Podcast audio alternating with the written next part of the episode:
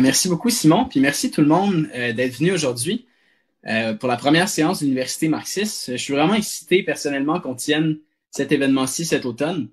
Puis, je pense qu'il euh, y en a plusieurs qui seront d'accord pour dire qu'il n'y a jamais eu de meilleur moment pour étudier les idées marxistes. Puis vous, si vous êtes ici, vous savez sûrement, ce ne sera pas une surprise, de dire que les marxistes offrent une critique du système capitaliste et luttent pour renverser ce système-là. Puis je pense que on est de plus en plus nombreux à voir que le système capitaliste, il fonctionne pas. Puis ça, ça a été rendu clair, euh, encore plus clair pour beaucoup de monde par la pandémie de COVID-19. Si on voulait résumer ce qu'on a vu pendant la pandémie, puis même le capitalisme en général, mais ben, on pourrait dire c'est les profits qui passent avant les besoins des gens. Puis ça, on l'a vu pendant la, pandémie, les gouvernements qui ont mis des semaines à confiner la population parce qu'ils voulaient garder les entreprises ouvertes le plus longtemps possible, des gens qui, qui posaient sérieusement la question, mais combien de personnes on peut laisser mourir pour pas que l'économie s'effondre? Mais la, mais la pandémie de COVID-19, elle a juste fait de pousser à l'extrême une situation qui était déjà extrêmement difficile pour pas mal de monde. On va prendre juste une coupe d'exemples au Québec. L'endettement des, des ménages, c'était de 160% avant la pandémie. Il y avait un Québécois ou une Québécoise sur deux qui vivait d'un chèque de paye à l'autre. Ce qui veut dire que si ta paye est, repoussée d'une semaine, et tu peux pas arriver. Euh, puis il y avait des, nos services publics qui avaient été complètement dégradés par l'austérité, puis par les privatisations. Puis ça, ben, tout le monde s'en est rendu compte avec la tragédie dans les CHSLD dans les derniers mois. Puis on l'a vu, ben, les premières victimes de la pandémie, ben, c'était les quartiers pauvres, les personnes racisées, les, les travailleurs moins payés etc., etc. Puis ça, c'est pas juste au Québec ou pas juste au Canada, mais c'est partout dans le monde qu'on a vu ça. Puis cette situation-là, ça n'a pas commencé avec la pandémie, puis ça, fait longtemps que ça dure. C'est dans ce contexte-là qu'on a beaucoup de gens qui commencent à se poser des questions, puis qui commencent à s'intéresser au socialisme, à s'intéresser au marxisme. Puis, je pense que la, la raison, c'est que c'est pas suffisant de juste constater que ça va pas. Parce qu'il faut se poser la question, pourquoi les choses sont comme elles sont? Puis comment est-ce qu'on peut changer le monde? Puis pour ça, pour changer le monde, ben ça nous prend une théorie, ça nous prend des idées. De la même manière, imaginez-vous, euh, vous tombez malade, vous allez chez le médecin, ben vous vous attendez pas à ce que le médecin fasse juste décrire vos symptômes puis se mette à pleurer. Donc vous seriez sûrement déçu si votre médecin faisait ça. Non, on s'attend à ce que le médecin y offre une solution, une explication et une solution. Mais c'est la même chose avec le capitalisme. On peut pas juste s'apitoyer sur notre sort, il faut comprendre les problèmes puis savoir comment se débarrasser de la maladie. Puis ça, c'est lié à une des phrases qui est probablement peut-être la plus célèbre de Marx, ou une des plus célèbres certains. Les philosophes n'ont fait qu'interpréter le monde de différentes manières, mais ce qui importe, c'est le transformer. Puis à mon avis, ben, pour transformer le monde, ben, c'est mon opinion que les idées marxistes offrent les outils pour interpréter le monde, mais aussi pour le changer. Mais donc, c'est quoi, c'est quoi le marxisme? Moi, ça va être extrêmement difficile dans une présentation de 35-40 minutes de rendre justice à, à, ce que c'est le marxisme. C'est très vaste, mais je vais faire mon possible. Euh, donc, le, marxisme, en réalité, mais ça a commencé avec la philosophie. Marx et Engels ont tous deux commencé par une étude de la philosophie. Marx était ce qu'on appelle un matérialiste. Dans quel sens? Mais on peut généralement parlant, diviser la philosophie en deux grands, deux grands camps. Donc, l'idéalisme d'un côté, puis le matérialisme de l'autre. Puis ceux qui sont idéalistes croient généralement parlant, d'une manière ou d'une autre, que les idées, ou une idée, ou un Dieu priment sur le monde matériel. Donc, la réalité matérielle, c'est le reflet des idées, ou d'une idée ou d'un Dieu. Donc, l'Église défend une forme de philosophie idéaliste que Dieu a créée les humains et le reste.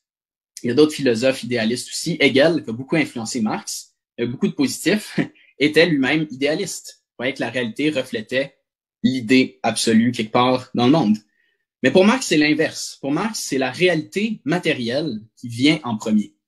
Nos idées, elles proviennent du monde matériel. Nos idées, elles viennent du cerveau, qui a besoin de nourriture pour fonctionner. Donc, les idées sont un produit du monde matériel. Puis si on étend cette idée-là à la société, ben on voit que sur une certaine base matérielle dans laquelle les humains vivent, ben on voit des religions, des philosophies, des institutions se former. Donc, Marx, il part de la réalité, mais le, le matérialiste de Marx, c'est pas juste étudier les faits euh, tels qu'on les voit, tels qu'ils sont, parce que les faits, si on les regarde juste de même, séparément, ben ça, ça nous dit rien en soi. Euh, ça prend une méthode pour étudier les faits. Puis Marx, un de ses aspects, euh, un de ses apports importants, c'est d'avoir développé et enrichi la, la méthode dialectique. Euh, c'est pas lui qui l'a inventé, mais il l'a, il l'a développé et enrichi. C'est quoi la, la dialectique? Ben, c'est une science qui explique le mouvement dans la société et la nature. La dialectique, c'est assez simple. En fait, c'est l'idée que tout est en changement constant, en évolution. Fait que le matérialisme de Marx, sa philosophie comprenait la société puis la nature comme quelque chose qui est le, produit d'une longue évolution. Puis à ce sujet-là, d'ailleurs, euh, Marx était vraiment impressionné par les travaux de, de Charles Darwin, qui avait montré que l'être humain et les autres animaux étaient le produit d'une longue évolution. À l'époque, ça fait scandale. Puis il voulait même dédier le Capital, le volume 1 du Capital, à Darwin. Puis il paraît que Darwin a refusé. Peut-être qu'il voulait pas euh, être dans le trouble plus qu'il était. Euh, mais donc, Marx expliquait que la société euh, a elle aussi connu une longue évolution. Mais pas, pas, pas une évolution juste en ligne droite, juste graduelle. Non, une, une évolution où il y a, il y a eu des, des révolutions, des changements rapides, des changements soudains. Et même si on regarde euh, le développement du système capitaliste lui-même, ben, on le voit que ça s'est pas développé euh, calmement. En fait, ça, ça a pris une série de révolutions pour que le capitalisme s'implante pour de bon euh, à la place du féodalisme. Donc, on peut penser à la Révolution française, la Révolution américaine, etc., etc. Puis ça, d'ailleurs, c'est sûrement quelque chose que les capitalistes aujourd'hui aimeraient ça oublier, que leur système est arrivé par des révolutions.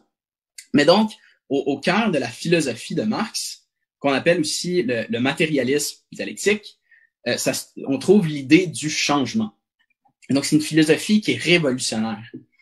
Puis bon, on peut dire, bon, de nos jours, les gens, les gens peuvent être généralement d'accord avec cette idée-là. Ben oui, il y a du changement. Ben oui, il y a une évolution dans la nature, dans la société. Mais par contre, vous, vous aurez sûrement déjà entendu ça. Il y a toujours quelqu'un qui va dire, ah oui, mais le socialisme, ça peut pas marcher. Parce que la nature humaine, tu sais. La nature humaine est intrinsèque, ça, ça change pas. Mais donc, la philosophie marxiste, en fait, elle permet de comprendre qu'ici aussi, les choses changent. Les choses restent pas telles qu'elles sont. Il y a une idée célèbre euh, de Marx. Vous avez peut-être déjà entendu cette citation-là. Marx il dit, c'est pas la conscience des hommes qui, détermine leur être. Il dit, c'est inversement leur être social qui détermine leur conscience. Ce que Marx veut dire par là, c'est que la société dans laquelle on vit euh, euh, va généralement déterminer la façon dont on agit, les idées dominantes, les philosophies dominantes, etc., etc. C'est quoi la société actuelle? Ben, une société où on est forcé de compétitionner entre nous pour des bonnes jobs, un système où on est en compétition à tous les niveaux, où il y a des gens qui mangent, d'autres qui mangent pas. Mais dans un système comme ça, comment se surprendre que les gens soient égoïstes ou pensent à eux avant tout? Mais ça pas, ça doit pas rester comme ça. L'affaire, c'est que ça n'a pas toujours été comme ça non plus, en fait. Pendant la majeure partie de l'histoire humaine, euh, il n'y avait pas d'État, il n'y avait pas de classe sociale, il n'y avait pas de domination euh, des hommes sur les femmes. La société était organisée selon euh, ce, que, ce que Engels et Marx appelaient le communisme primitif. J'ai vraiment pas le temps pour les détails, mais bon, on avait dans les, dans les premières sociétés humaines, pour survivre, ça prenait nécessairement un fort sentiment de collaboration puis de solidarité. Sinon, l'humanité aurait pas survécu. Donc, c'était ça, la nature humaine de cette époque-là. Euh, on a aussi une époque où c'était tout à fait naturel d'avoir des esclaves. Une autre époque, c'était tout à fait naturel le cannibalisme. Puis je pense que vous pouvez être d'accord avec moi qu'il n'y a rien de plus dégueulasse à imaginer que ça. Mais l'idée, c'est que nos idées changent, notre nature, elle change aussi. Puis oui, dans le monde actuel, il y a des tendances à l'égoïsme, au chacun pour soi, puis le système dans lequel on vit renforce ça. Mais il y a aussi d'autres tendances. Il y a des tendances à lutter en commun pour des objectifs plus grands que juste notre propre personne. Il y a la tendance à l'unité, à la solidarité. Donc, il n'y a rien de tel qu'une nature humaine qui est éternelle puis qui change pas. Ici aussi, mais tout est en changement constant. donc, la philosophie euh, de Marx Engels, euh, le matérialisme dialectique, mais une des, avancées vraiment importantes euh, de Marx, ça a été d'appliquer cette philosophie-là spécifiquement à l'histoire humaine. Puis ça a donné euh, ce qu'on appelle la, conception matérialiste de l'histoire. C'est quoi ça? Ben, de manière très simple, euh, je vais faire une paraphrase de Engels, il dit que la conception matérialiste d'histoire, selon cette conception-là, ben, le facteur déterminant de l'histoire, c'est la production et la reproduction de la vie, tout simplement. Il dit essentiellement que la façon qu'on produit, l'organisation économique de notre société peut ultimement déterminer de manière générale à quoi ressemblent les relations sociales, la politique et euh, les idées. Puis des fois, on entend, ah oui, mais les marxistes, vous vous réduisez tout à l'économie, euh, c'est la seule chose qui est importante pour vous, l'économie détermine tout. Non, en fait, c'est pas ça. Ça, ça c'est, je pense, c'est une caricature de ce que Marx euh, disait. L'économie détermine pas directement toutes nos idées, toutes nos institutions. Et après ça, des institutions et des idées peuvent jouer un rôle sur l'économie. La relation entre les deux est, très complexe. Mais quand on parle de l'importance du facteur économique, ben c'est pas c'est pas une idée si complexe que ça non plus. C'est assez simple de comprendre que avant d'être capable de faire de l'art, de la science, de, de penser, ben il faut qu'on ait accès à de la nourriture, à des vêtements, à un logement, etc. Toutes ces choses-là, ben elles doivent être produites par quelqu'un ou, ou, ou un groupe de personnes, d'une manière ou d'une autre. Donc, c'est ça l'idée. Puis à travers l'histoire, ben, on a vu différents systèmes économiques qui se sont euh, succédés. Bon, à une certaine époque, c'était le travail des esclaves qui fournissait les choses nécessaires à la vie, donc l'esclavage. À une autre, on avait surtout le travail des paysans. Puis aujourd'hui, ben, c'est les travailleurs, les travailleuses dans les usines, dans les entrepôts, dans les hôpitaux, dans les centres d'achat qui font runner la société. Ce que la conception marxiste de l'histoire montre, c'est que de manière générale, la montée la chute d'un système quelconque, l'esclavage, le féodalisme, le capitalisme, mais ça va être déterminé par sa capacité à élever le niveau de vie, à développer nos moyens de satisfaire les besoins humains. Et un système qui est plus capable de faire ça va avoir tendance à entrer en déclin. Je vais revenir là-dessus euh, un peu plus tard. Mais donc, j'ai parlé un peu des idées de, Marx. Des fois, j'utilise Marx Engels euh, de manière interchangeable parce que je pense que leurs idées sont pas, peuvent pas être séparées. Mais donc, les idées de Marx et Engels, c'était pas juste des idées qui voulaient être gardées dans une tour d'ivoire à l'université, comme on voit trop souvent aujourd'hui. En fait, Marx et Engels, c'était, euh, c'était des socialistes qui voulaient changer le monde, émanciper les opprimés, les exploiter. Et en fait, ben, en expliquant euh, la philosophie matérialiste à l'histoire, mais Marx a aussi montré que l'histoire des différentes sociétés, c'est l'histoire d'une lutte entre différentes classes. C'est pas Marx lui-même qui a découvert l'existence de classes. Il y avait déjà des historiens euh, français, en particulier, avant lui, qui parlaient de, lutte de classe. Mais Marx et Engels ont vraiment développé cette idée-là, puis ils l'ont aussi appliquée à leur société, la société capitaliste.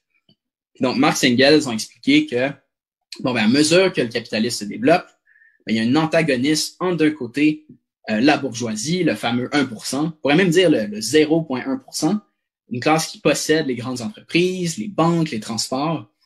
Et de l'autre côté, on a euh, ben, ce que Marx appelait le prolétariat, donc les travailleurs, les travailleuses, qui se font exploiter pour le profit des euh, capitalistes. Puis il expliquait que c'était les travailleurs qui étaient en position de mener cette lutte-là pour une société socialiste. en fait, ces idées-là de Marx ont vraiment transformé le mouvement socialiste. Parce que ça aussi, il y avait un mouvement socialiste à l'époque de, Marx qui existait avant lui, mais un, mouvement assez confus en fait. Euh, des socialistes qui bon, critiquaient les problèmes du capitalisme, mais n'étaient pas vraiment capables de les expliquer.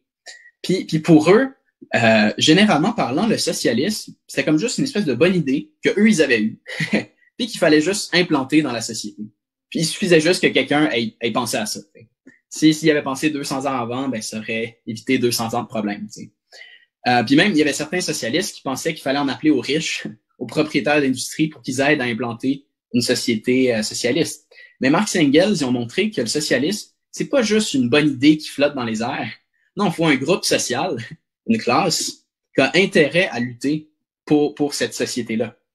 Puis bon, justement, à l'époque où Marx et Engels commencent à être actifs politiquement, mais ça, ça, ça, coïncide à peu près avec le début euh, des, luttes euh, des travailleurs, des travailleuses en Europe, surtout en France et en Angleterre, Donc, des travailleurs qui commencent à s'organiser en syndicats, avoir des organisations pour défendre leurs intérêts, pour lutter contre le 1%, lutter contre les patrons. Ça devenait vraiment clair que les patrons et les travailleurs avaient pas les mêmes intérêts. D'un côté, on avait les boss qui voulaient diminuer les salaires, faire travailler les enfants, euh, augmenter les heures de travail, empêcher les syndicats d'exister. Puis Marx Engels comprenait qu'il faudrait organiser les travailleurs pour que qu'ensemble on remplace le capitalisme par une société contrôlée par les travailleurs. Puis pour, que pour ça, il faudrait surmonter la résistance de ces patrons-là. Puis je l'ai dit et je le répète, c'était pas une philosophie. Marx Engels n'était pas détaché de la réalité dans leur tour d'ivoire à l'université. En fait, Marx s'était fait refuser d'être prof à l'université. Il ça aurait sûrement fini par arriver anyway. Mais Marx Engels était actif dans le mouvement révolutionnaire. C'était, il voulait une théorie pour guider leur action. Puis en fait, en 1847, euh, Marx Engels ont été invités à rejoindre une organisation qui existait déjà, qui s'appelait la Ligue des Justes. Une organisation qui se disait vaguement socialiste, mais qui avait des idées un peu, un peu euh, confuses sur comment y arriver. Fait qu'ils ont demandé à Marx Engels de rejoindre l'organisation, puis d'écrire le manifeste de cette organisation-là. Puis la Ligue des Justes a changé son nom, est devenue la Ligue des communistes. Ils ont même changé leur slogan, qui était euh, Tous les hommes sont frères ». Ils l'ont changé pour Prolétaires de tous les pays, unissez-vous ». Puis le manifeste de l'organisation, ben, vous l'aurez peut-être deviné, c'est le fameux manifeste du Parti communiste. Euh, qui est, puis je vais prendre un peu de temps pour parler du manifeste, qui est probablement le livre marxiste le plus connu, puis peut-être même un, un, des livres tout court de l'histoire mondiale qui est le plus connu. Puis je suis sûr qu'il y en a plusieurs ici dans la salle Zoom qui l'ont déjà lu. Mais si vous l'avez pas lu, sérieusement, je vous recommande vraiment, mettez-le sur votre liste. Vous allez avoir toute une surprise. Parce que, oui, ça a été écrit en 1847, mais pour vrai, si vous lisez, vous allez remarquer tout de suite que ce que Marx décrit, c'est pas 1847. Ce qu'il décrit, c'est le monde qu'on voit aujourd'hui. Puis on peut dire de manière générale, dans la science en général, le test de n'importe quelle théorie, c'est si elle parvient à expliquer ce qui se passe, puis prévoir ce qui s'en vient. Puis selon ces critères-là, je pense que la théorie de Marx ben, a clairement passé le test. Puis on peut prendre quelques exemples de ça, euh, qui, qui, montrent ça pour le manifeste du Parti communiste en particulier. Dans le manifeste, Marx il parle de, de la création du marché mondial. Tu sais, des fois on entend peut-être à l'école, au secondaire, au cégep, tu sais, on présente la mondialisation comme quelque chose de nouveau. Tu sais. Mais, mais Marx en parle déjà dans le manifeste il y a 170 ans. Euh, le manifeste parle de la nécessité de la bourgeoisie de toujours trouver des nouveaux endroits euh, où exploiter les ressources, des nouveaux marchés pour leurs euh, produits. Puis le capitalisme commence à s'étendre sur toute la planète, à exploiter l'ensemble des, des euh, toutes les parties du monde, puis à opprimer les nations qui veulent pas se soumettre. Euh, puis en fait, ça, c'est tellement impressionnant parce que 1847, c'est presque pas développé, ça, en fait. Euh, le capitalisme est implanté surtout en Angleterre puis en France. Ça commence un peu aux États-Unis, en Amérique, mais pas, pas à beaucoup d'endroits à part ça. Puis donc, mais le marché mondial dont Marx Engels parle, c'était, c'était un, c'était le futur dont il parlait. Mais là, on le voit aujourd'hui, le marché mondial domine complètement euh, nos vies. Euh, les vraies décisions sont prises dans des conseils d'administration de multinationales qu'on contrôle pas, par des gens qu'on connaît pas. Euh, puis c'est les grandes entreprises qui décident euh, de nos vies.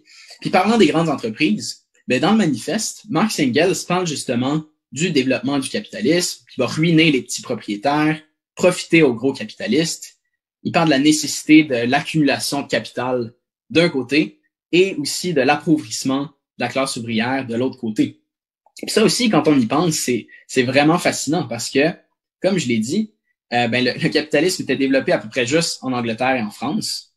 Euh, et euh, le capitalisme n'était pas basé sur des grandes multinationales à l'époque. C'était surtout des plus petites entreprises, le libre marché et la concurrence.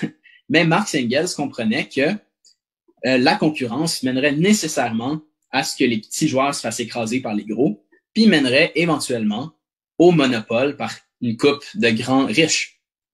Puis en fait, c'est exactement ce qui s'est passé dans les dans les 170 ans qu'on suivi. Je consultais euh, hier matin le, Fortune 400, le Fortune 400, qui est le classement des 400 plus riches américains. Euh, puis ils valent ensemble 2,96 billions de dollars. euh, pas, pas, pas millions, billions. Euh, puis si les milliardaires américains étaient un pays, ce serait le cinquième pays le plus riche au monde. Puis chaque année, il y a des rapports d'Oxfam qui montrent les inégalités incroyables qui montrent, les, les pauvres qui s'appauvrissent, les riches qui s'enrichissent. Mais le rapport de janvier 2020 montre que les 22 hommes, tous des hommes, euh, les plus riches de la planète, ont plus de richesses que toutes les femmes d'Afrique mises ensemble. Aussi, il y a une stat qui dit qu'il y a 2153 milliardaires qui ont plus de richesses que 4,6 milliards d'êtres humains. Et ça, c'est des stats. Probablement, Marx lui-même n'aurait jamais imaginé que ça se rendrait aussi loin que ça. Mais ça montre très bien que Marx euh, avait raison sur ce point-là aussi. Peut-être un dernier exemple du manifeste, mais si on revient à la question de la lutte de classe, c'est même une, des premières phrases du manifeste, la question de, de l'histoire des sociétés, la lutte des classes à travers l'histoire. Ben, ben, Marx explique dans le manifeste que la lutte entre les travailleurs et les capitalistes est grandie, puis que c'est la classe ouvrière qui, devenant la majorité de la société, peut renverser le capitalisme. là, j'ai l'impression que je me répète si, mais à l'époque, c'était pas ça. La, classe ouvrière, c'est la majorité en Angleterre, that's it. Euh, mais donc, Marx était capable de voir ce qui s'en venait. Euh, et en fait, ça, c'est, ça m'amène une question. Des fois, on entend ça aujourd'hui. Ah oui, ben la, classe ouvrière, ça, ça existe pas vraiment, tu sais, ou, ça existe plus. Euh, c'est une idée des fois qu'on entend pour essayer comme de d'invalider les idées de Marx. À cette idée-là, moi, je réponds simplement d'habitude. Mais c'est qui qui a fait le café au Tim Hortons un matin? Euh, c'est qui qui produit les masques que tout le monde porte depuis trois mois? C'est qui qui a mis la bouffe sur les tablettes à l'épicerie pendant la pandémie? C'est qui qui fabrique la table sur laquelle vous êtes pogné à faire du télétravail? C'est qui qui conduit l'autobus qui vous amène à la job? Tout ça, c'est fait par des travailleurs, des travailleuses, des gens qui reçoivent un salaire pour survivre. Tout ce qu'on voit autour de nous, c'est le résultat du travail du monde ordinaire, des travailleurs puis des travailleuses. Puis du monde qui dit ah oui mais ouais mais pourquoi vous insistez tant sur la lutte des travailleurs, tu sais? Euh, Ben c'est pas parce que les travailleurs sont, sont gentils ou sont sont nécessairement toutes des bonnes personnes ou quoi que ce soit du genre, mais c'est à cause de leur rôle dans la production. Le fait que les travailleurs sont capables de paralyser l'économie, puis aussi en position de prendre le contrôle de cette économie-là euh, des mains des capitalistes. Puis on n'a pas, en fait, on n'a pas besoin d'aller bien loin pour trouver un exemple de ça. Il y a trois semaines, à Montréal, il y a eu la grève des débardeurs du port de Montréal. Euh, donc, 1000 travailleurs qui ont fait la grève pendant 11 jours. Puis, si, vous n'avez pas suivi ça, euh, ben, euh, je, vous invite à taper sur Google grève débardeur, euh, puis, puis lire les nouvelles qui ont sorti là-dessus. Ça a rendu les boss complètement furieux. Euh, puis qu'est-ce qu'il disait? Il disait, j'ai une citation ici, Conseil du patronat, depuis dix jours, c'est toute l'économie du Québec qui était prise en otage. Le, ministre des Finances du Québec disait qu'il était plus inquiet de l'impact de la grève des débardeurs sur l'économie que de la COVID-19. Bon, je pense qu'il exagère, mais, mais il a un point pareil. Puis tous les boss appelaient à une loi spéciale pour mettre fin à la grève, etc., etc. Puis des, des centaines de patrons au Québec et au Canada perdaient des milliers de dollars, peut-être même plus. Mais qu'est-ce que ça montre, ça? ça? Ça montre ça. Ça montre le pouvoir de la classe ouvrière, que mille débardeurs sont capables de presque paralyser l'économie, mais ça montre ce pouvoir-là qui est dans les mains des travailleurs. Puis ça, Marx le voyait à une époque où la classe ouvrière commençait à peine à exister. Donc, cette question-là de la lutte de classe, la lutte des travailleurs, mais ça a amené Marx euh, à passer, si on veut, de la philosophie de l'histoire à l'économie. Donc, il fallait comprendre comment le capitalisme fonctionne. J'aurais plutôt tendance à dire comment il fonctionne pas. Mais donc, ça a forcé Marx à étudier l'économie, puis étudier le système capitaliste. Puis là, je veux pas anticiper sur la discussion de la semaine prochaine. La semaine prochaine, à l'Université marxiste, on a la présentation sur euh, Économie marxiste 101. Je suis sûr que ça va être excellent. Mais dans une présentation sur qu'est-ce que le marxisme, j'ai pas le choix d'au moins y toucher un tout petit peu. euh, fait que Marx, il a découvert que sous le capitalisme, les crises sont fondamentalement, les crises économiques qu'on voit, sont fondamentalement des crises de surproduction. Puis qu'est-ce que ça veut dire? Qu'est-ce qu'on entend par là? Ben, ça vient du fait que sous le système capitaliste, c'est les travailleurs et les travailleuses qui produisent euh, et les capitalistes, eux, ils empochent un profit sur leur dos.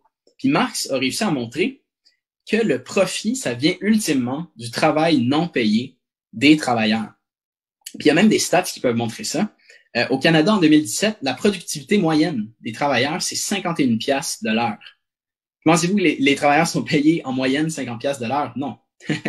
Donc, les travailleurs sont très productifs et reçoivent moins en salaire et une partie de ça leur est pris sous forme de profit.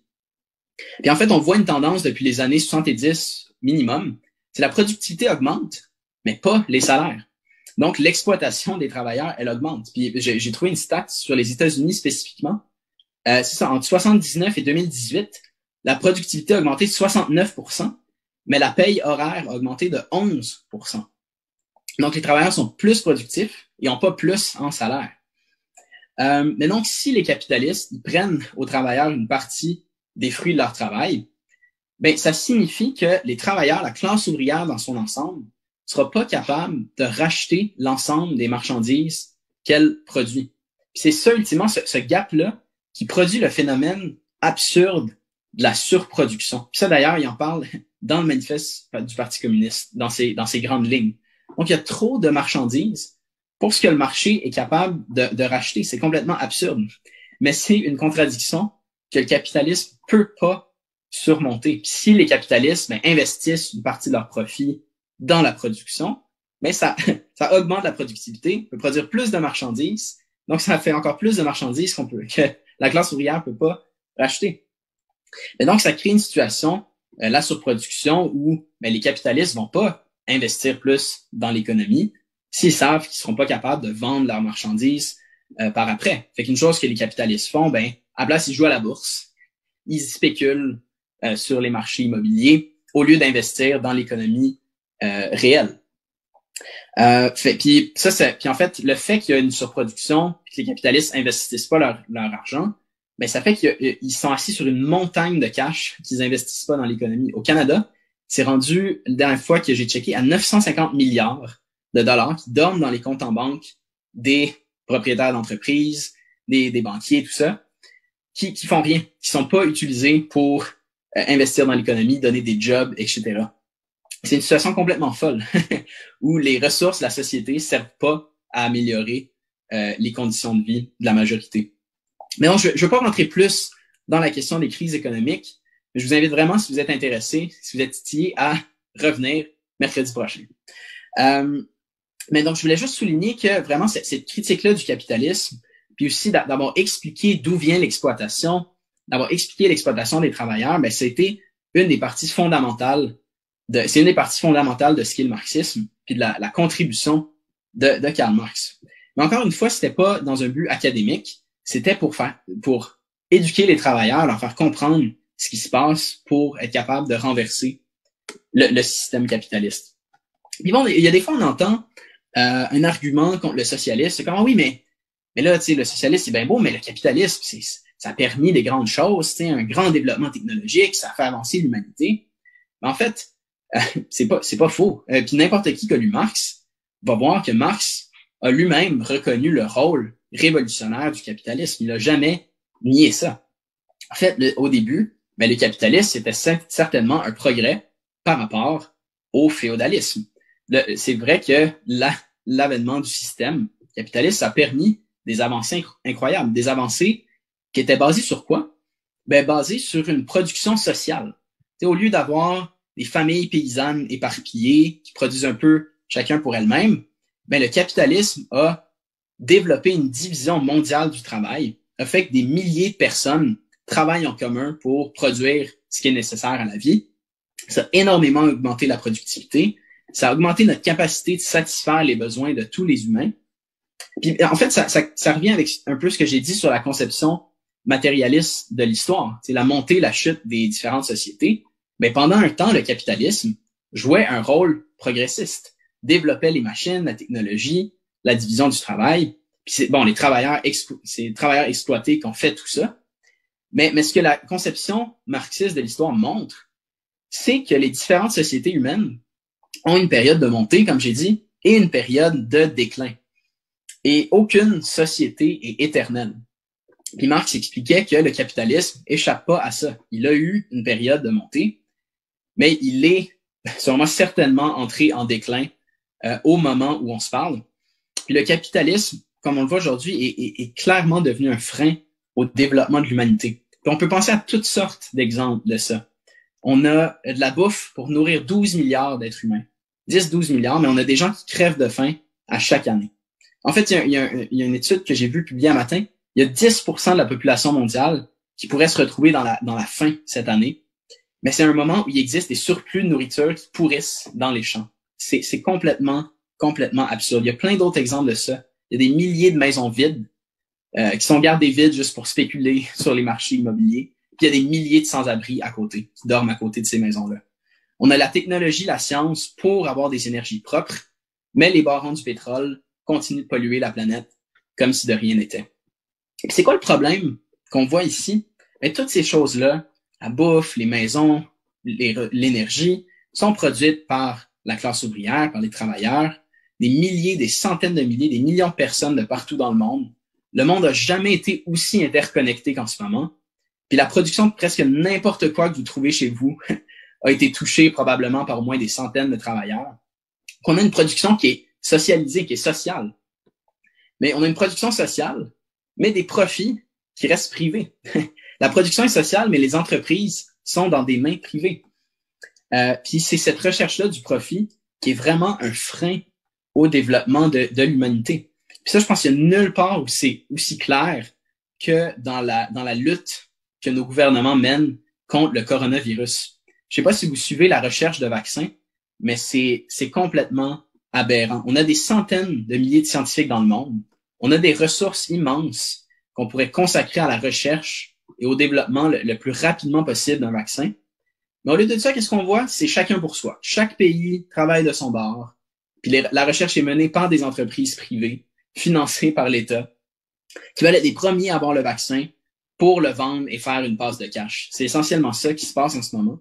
Puis bon, c'est un autre sujet, mais, ça, compromet la qualité des vaccins parce que chaque État essaie d'accélérer les délais pour approuver les vaccins sans tester complètement les, effets secondaires. Fait vraiment dans la course au vaccin pour le coronavirus, mais on voit comment la propriété privée, la recherche de profit, puis même l'existence de différents États est vraiment une, barrière au, progrès humain. Euh, puis même juste dans le terme course au vaccin, pensez à ça. C'est pas, on n'est pas en train de jouer à un jeu, là. C'est pas une course de chevaux. C'est, c'est la santé de millions de personnes qui est en jeu. Mais les pharmaceutiques traitent ça comme une occasion de faire une passe de cash. Puis ultimement, ce que, ce que les marxistes disent, c'est que les choses n'ont pas à continuer comme ça. Ce qu'on veut, en fait, c'est pas compliqué.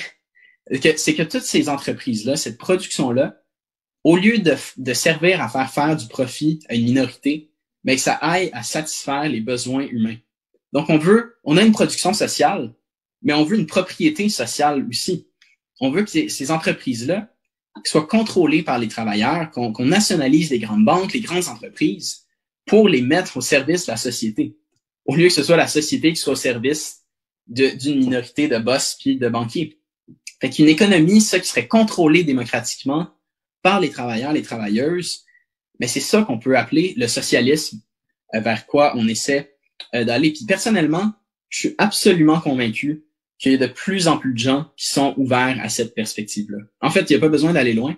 Il y a beaucoup de sondages qui montrent euh, la montée en popularité du socialisme. J'en check un un matin par la, fondation qui s'appelle le Victims of Communism Memorial. On ne peut pas les accuser d'être des, socialistes. Ils disaient qu'il y a 70% des jeunes Américains qui voteraient pour un candidat socialiste, puis 36% des jeunes Américains, les, millennials, qui sont euh, qui, euh, qui sont euh, ouverts au communisme. Donc ça, c'est un, un changement incroyable dans les consciences.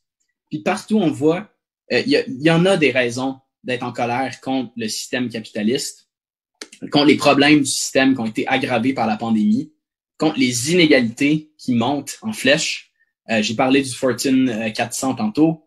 Euh, pendant la pandémie, Jeff Bezos s'en est mis plein les poches avec Amazon. Une journée, il a fait 13 milliards pendant la pandémie. le, le, le, PDG de Shopify a triplé sa fortune pendant la pandémie. la famille qui, qui gère l'Oblast, ils ont coupé le 2 piastres de, de primes à leurs employés, leurs héros.